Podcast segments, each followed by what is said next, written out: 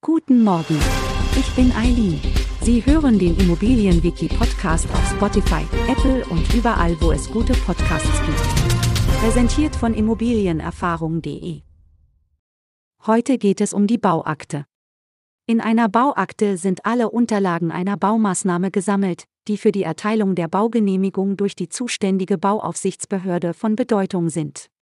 Der Inhalt und Aufbau der Bauakten variieren je nach Entstehungszeit und Art der Baumaßnahme. Die Bauakte enthält wichtige Dokumente wie Baupläne, Baubeschreibungen, Genehmigungen, Nachweise für Statik und Brandschutz, Gutachten und vieles mehr.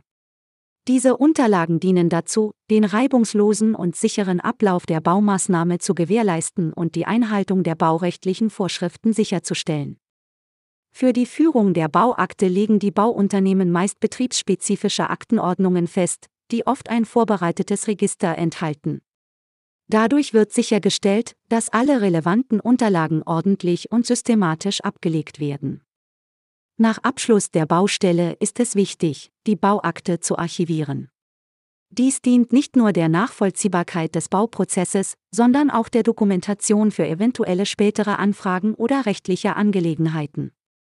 Zusammenfassend sollten Sie sich merken, die Bauakte enthält alle wichtigen Unterlagen einer Baumaßnahme, die für die Erteilung der Baugenehmigung von Bedeutung sind.